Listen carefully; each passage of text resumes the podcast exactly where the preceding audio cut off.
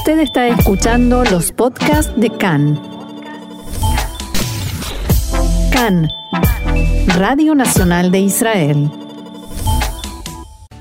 Coronavirus. Algunas municipalidades desafían al gabinete e impulsan el regreso de alumnos a clase antes de lo previsto. El Ministerio de Salud presiona para imponer más restricciones durante la celebración de Purim. La ONU acuerda con Irán la reducción de las inspecciones a instalaciones nucleares y el fin de las visitas sorpresa.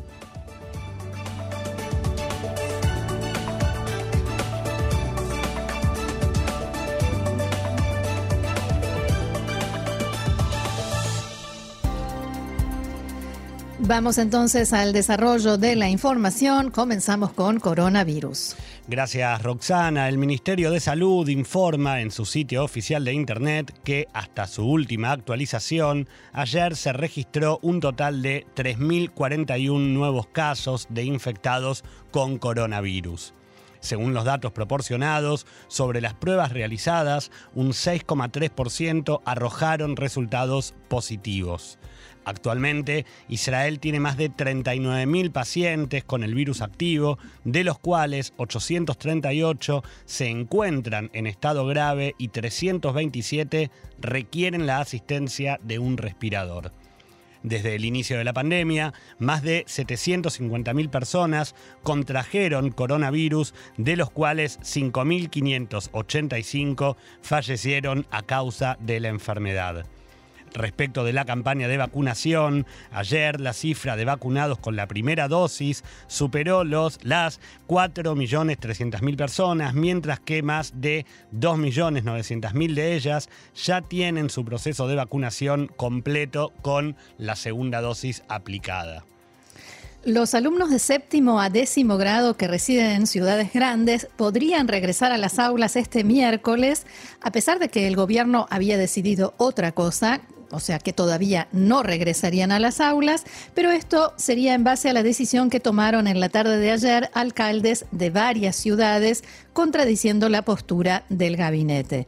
La noticia se dio a conocer ayer por la noche tras un comunicado del Foro 15 que nuclea a las municipalidades de varias de las grandes ciudades del país y tiene el, el aval de los alcaldes.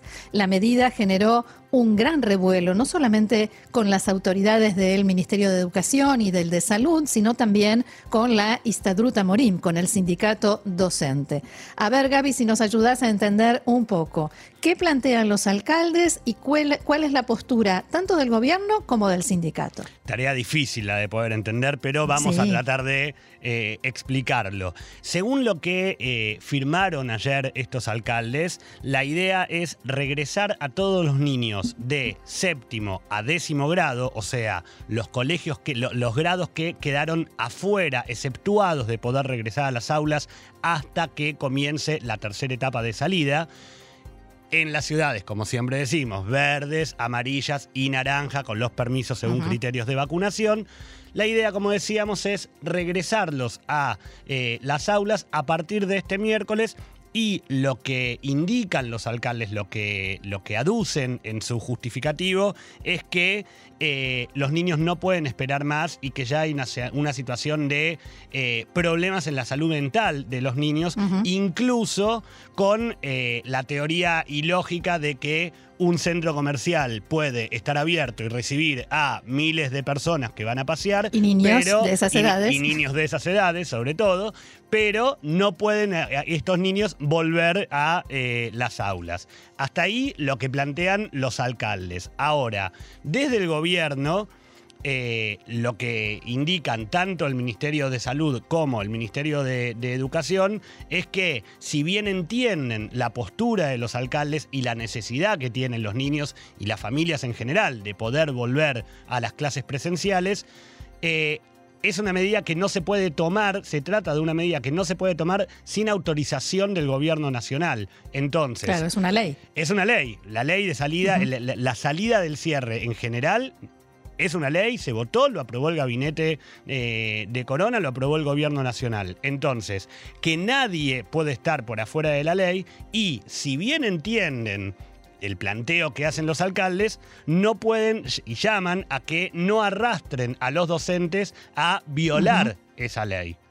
Hasta ahí también lo ¿Y que el sindicato qué dice? Y el sindicato lo que... Eh, la postura que tiene, que de hecho es como la más interesante, el sindicato lo que dice es que es una irresponsabilidad la medida que toman los alcaldes. ¿Por qué? Porque si bien por un lado apoyan la idea de regresar de manera urgente a las aulas, por el otro lado no quieren dejar a los maestros, a los afiliados al sindicato, en una pelea política, en lo que ellos denominan una pelea política. ¿Por qué? Porque lo que ocurre es que muchos de los educadores, tanto directores como maestros en general, pertenecen, son empleados directamente del Ministerio de Educación. Entonces, lo que plantea el sindicato es, por un lado corresponde volver, necesitamos volver, queremos que los niños estén en las aulas, queremos que los maestros puedan dar clases presenciales, pero no queremos que por hacer esto, por incumplir esta ley del gobierno, el Ministerio de Educación tome alguna medida en contra de los docentes que decidan volver a las aulas. De todos modos, entiendo que del grupo, del primer grupo de ciudades, de, municipalidades que eh, se sumó a esta medida, ya hay algunas que se van bajando. Exactamente. ¿Cuáles eran y cuáles son? Exactamente. En principio, las ciudades que habían firmado, los alcaldes que habían firmado esta decisión eran Ashdod, Ashkelon, Beersheba, Givatayim, Gedera, Jolón, Farsaba, Netania, Petah Tikva, Rishon Lezion, Rehovot, Ramat Gan, Ramat Asharon y Ra'anana. esas eran las todo el conjunto de ciudades que habían decidido y que habían firmado volver. Ahora, igualmente, hoy por la mañana, en, tempranas horas de la mañana, eh, Petah Tikva y Rehovot decidieron que no se iban a adherir a esta decisión y hace instantes, hace escasos minutos, la ciudad de Ashdod y la ciudad de Ashkelon también dijeron que no se iban a adherir a la medida de los alcaldes. Bien, y más información relacionada con esto. Pasó un día desde el inicio de la segunda etapa en la salida del cierre y las medidas aprobadas por el gabinete generan también otras controversias. A la decisión de los alcaldes que recién comentábamos se suma el debate acerca de qué pasará a finales de esta semana cuando comience la festividad de Purim, aunque hay que decir que mucha gente ya está festejando. Según la decisión del gobierno, durante la fiesta no podrán realizarse eventos ni festejos multitudinarios y se pide a la población que, aún sin estar en época de cierre, trate de no salir o de no tener que movilizarse de una ciudad a otra. Ya a fin de la semana pasada se conoció la noticia de que varias líneas de autobuses, que lo informábamos aquí también, declararon que reforzarán sus servicios durante Purim, previendo una alta afluencia en la población que utiliza el servicio de transporte público. Hoy por la mañana el ministro de Salud, Yuli Edelstein, fue entrevistado por Cannes y señaló que se han recibido informes acerca de que podrían realizarse varias fiestas y que se prevé por esto un aumento en la venta de bebidas alcohólicas. En base a eso, Edelstein expresó que no descarta la posibilidad de imponer un Seger Leili, un cierre nocturno, para evitar este tipo de eventos. Pero todavía se trata de una posibilidad y por eso hablamos en condicional. Habrá que esperar hasta mañana que el gabinete de Corona vuelva a reunirse para decidir si finalmente se toma alguna medida extra para los días de Purim o no. Si alguien fue al supermercado en las últimas horas, en los últimos dos días, se puede dar cuenta muy fácilmente de que la venta de bebidas alcohólicas y la venta de disfraces en los supermercados no solo que ya empezó, sino que es muy, muy alta. Más coronavirus. El 70% de las mujeres embarazadas en Israel no recibieron la vacuna contra el COVID-19, un total de casi 100.000. El titular de la Asociación Israelí de Ginecología y Obstetricia, profesor Ronnie Maimón, pidió al Ministerio de Salud que inaugure una línea de emergencia para mujeres embarazadas para responder a sus preguntas y animarlas a vacunarse. Desde el Ministerio de Salud volvieron a recomendar a las mujeres embarazadas que se vacunen contra el coronavirus. Continuamos con la información de coronavirus, un cambio favorable en la cantidad de nuevos casos en instituciones geriátricas. Desde hace dos semanas no se registra en estas instituciones ningún brote del virus. El titular del programa, Magenabot Beimaot, profesor Nimrod de Maimón, expresó en declaraciones a Cannes que los contagios en los geriátricos son ahora puntuales, a diferencia de la situación que se vivió desde el, desde el comienzo de la pandemia. Maimón llamó al Ministerio de Salud a permitir que las personas vacunadas o recuperadas de coronavirus puedan visitar a sus familiares que viven en instituciones geriátricas y enfatizó que esto es muy importante para la salud psicológica y anímica de los ancianos. Y cambiamos de información. La siguiente nos llega desde Irán porque el director general de la Agencia Internacional de Energía Atómica, Rafael Grossi, anunció que llegó a un acuerdo con las autoridades iraníes para que se mantengan las inspecciones necesarias del organismo sobre el programa nuclear iraní, aunque se limita su acceso. Grossi visitó Teherán para tratar de evitar el fin de las inspecciones de la agencia de la ONU a partir de mañana. A su regreso de Teherán, Grossi dijo que logró un resultado razonable y explicó, hay menos acceso, pero podremos mantener el grado necesario de monitorización y verificación. No habrá más inspecciones sorpresa. Lo que hemos alcanzado es un acuerdo viable, útil para superar las diferencias y que salva la situación por ahora.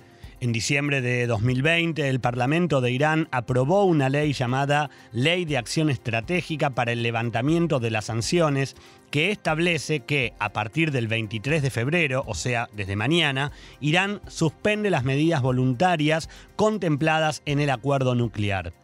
Después de la visita de Grossi, el ministro de Relaciones Exteriores de Irán, Muhammad Javad Zarif, anunció que su gobierno ya no entregará a los inspectores de la ONU las imágenes de las cámaras de seguridad y control instaladas en las instalaciones nucleares. Zarif dijo que Irán es una democracia y su gobierno debe respetar la ley incluso si no le agrada. Y este acuerdo generó indignación y una ola de críticas en el Parlamento de Irán debido a que los inspectores de la ONU continuarán visitando las instalaciones nucleares. El titular de la Comisión de Seguridad Nacional y Política Exterior del Parlamento, legislador Mushdaba Zunu, dijo que se trata de un atentado contra el poder legislativo y definió al director de la Agencia Internacional de Energía Atómica, Rafael Grossi, como servidor de Occidente. También dijo que la presencia de la continuidad y la continuidad de la actividad de los inspectores internacionales es una grave transgresión a la ley que obliga al gobierno de Irán a dejar de cooperar con la agencia de la ONU, esta ley que mencionábamos recién. Por su parte, el parlamentario Ojateloslam Yabad Nikvin advirtió que el gobierno no tiene derecho a retrasar la aplicación de la ley que fue aprobada con el voto a favor de 220 de los 290 miembros del Parlamento. La Marina israelí detectó esta mañana actividad marítima que constituía una amenaza potencial para los buques de guerra israelíes ubicados frente a la costa de Gaza. El ejército difundió este mensaje sin dar más detalles sobre la naturaleza de la amenaza. La oficina del portavoz de Tzal difundió un comunicado en el que señala, abro comillas, a primera hora de hoy nuestros efectivos detectaron actividad naval sospechosa en la zona marítima ubicada a lo largo de la franja de Gaza que representaba una amenaza potencial para los buques de la Armada israelí. Tzal detectó la actividad e impidió que continuara. El portavoz también indicó que pronto se publicará más información sobre el asunto y advirtió que Chal continuará eh, tomando todas las medidas necesarias contra amenazas peligrosas también en el frente marítimo. El sitio de noticias palestino, Shehab, informó que un barco fue destruido por dos misiles frente a la costa de Gaza. Una fuente militar israelí dijo a Khan que la Marina israelí hundió una embarcación palestina. Funcionarios europeos enviaron un mensaje al presidente de la autoridad palestina, Mahmoud Abbas, advirtiéndole que si cancela las elecciones parlamentarias programadas para mayo, la ayuda y el apoyo de Europa a la autoridad palestina disminuirán. Es que ya son muchas veces que Abu Mazen o Mahmoud Abbas ha suspendido casi a último momento elecciones parlamentarias, presidenciales, de todo tipo, y siempre con diversas excusas. Vuelvo a la información. Según este reporte del Servicio de Noticias de Cannes, funcionarios de alto rango y diplomáticos advirtieron a líderes de la autoridad palestina que la Unión Europea y los países de Europa no seguirán adelante con la situación en la que ellos envían centenares de millones de dólares a Ramallah, pero mientras tanto no hay ningún proceso democrático ni ninguna reforma real. La ayuda europea se estima en 600 millones de euros al año y ya fue reducida hace un tiempo precisamente por este tipo de cuestiones. La representación de la Unión Europea en Jerusalén Este dijo estar sorprendida por el informe y agregó que no se difundió ninguna comunicación formal sobre este tema.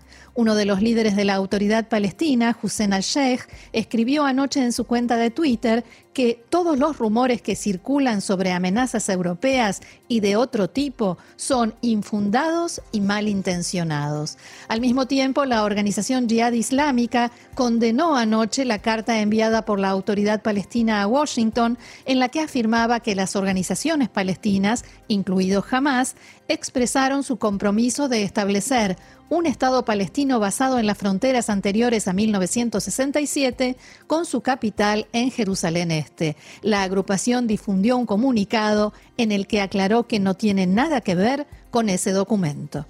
La información nos lleva nuevamente, como ayer hablábamos, hacia la joven que había huido a Siria y fue traída de vuelta a Israel y dice que será interrogada a partir de ahora por la policía debido a que el Servicio de Seguridad Nacional llegó a la conclusión de que no estuvo en contacto con terroristas o factores sirios.